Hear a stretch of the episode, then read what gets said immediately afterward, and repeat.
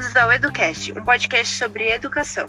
Meu nome é Natália e hoje estou aqui com a Vitória. Tudo bem, Vitória? Tudo sim, Natália. E hoje a gente está começando mais um episódio sobre estudos na pandemia. Nesse podcast, a gente vai conversar com um familiar que tenha filhos ou parentes que fazem aula online.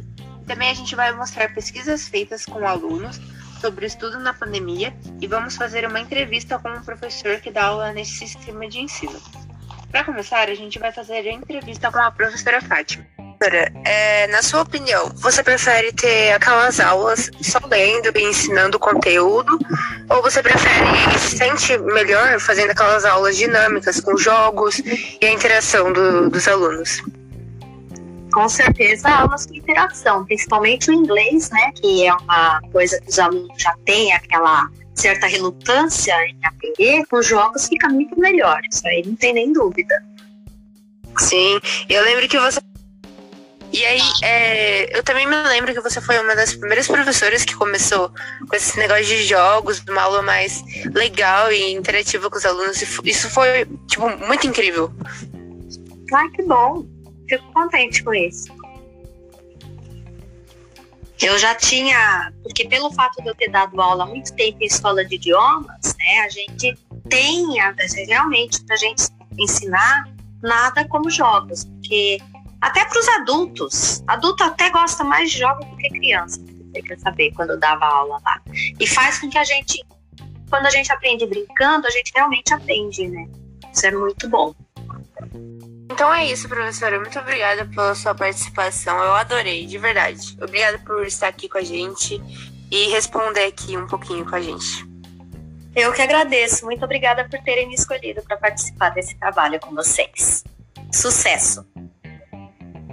Ler algumas respostas da Ana Lúcia, mãe de uma aluna. O acesso à internet é 4G e dados móveis. Um conselho para os professores foi terem sempre suas câmeras abertas para o aluno se sentir mais confortável e passar deveres para verem seu aprendizado. A ajuda nos deveres ocorre aos finais de semana. Ela diz que se sentirá confortável para sua filha voltar às aulas presencialmente quando a vacina estiver realmente eficaz para a cura. Ela diz que a pandemia aumenta muito dos problemas psicológicos com sua aparência e emocional, por questão de sentimentos. Perguntamos se o tempo da quarentena pode reformar o papel dos pais na educação dos filhos. Diz ela que sim, pois estão perto de seus filhos ou filhas e acompanham o que estão fazendo. Vamos para a questão de quem sofre realmente com os estudos, os alunos. Fizemos algumas pesquisas com alunos de diferentes idades sobre a satisfação deles com o novo sistema de ensino.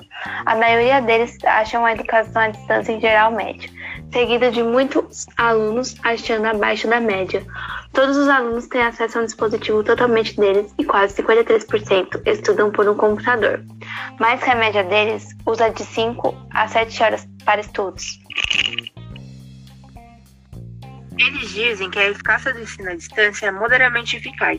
Também dizem que os professores são muito úteis para o plano educacional. Alguns relatos dos estudantes são como tem sido estressante a educação à distância, sendo um deles.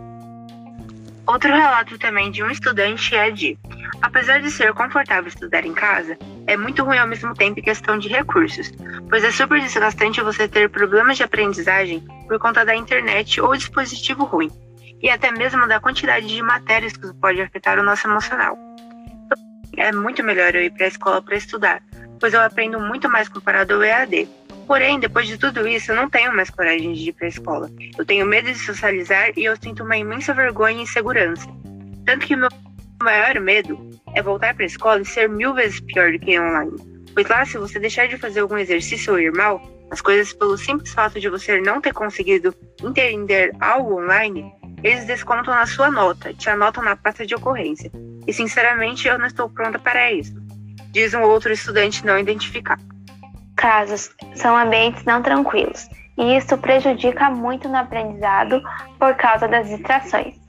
E a comunicação afetiva presencial existe por depoimentos sobre a comunicação ser melhor presencialmente. Agora vamos ler o relato de um estudante não identificado inicial é, um, é de extrema importância para mim, pois muitas vezes preciso tirar alguma dúvida rápida com o professor e posso fazer aquilo com agilidade. Já no ensino à distância, precisa esperar até que o professor responda, e muitas das vezes o processo demora, ou seja, não é tão eficaz quanto a forma presencial. Bom, então é isso. Muito obrigada pela sua participação, Vitória. Eu amei estar aqui com você. Bom, é isso. É, muito obrigada por quem chegou até aqui. Muito obrigada pelas nossas participações de hoje, que foi a Vitória e a Fátima. De verdade, muito obrigada pela presença de vocês, gente. E é isso, até mais.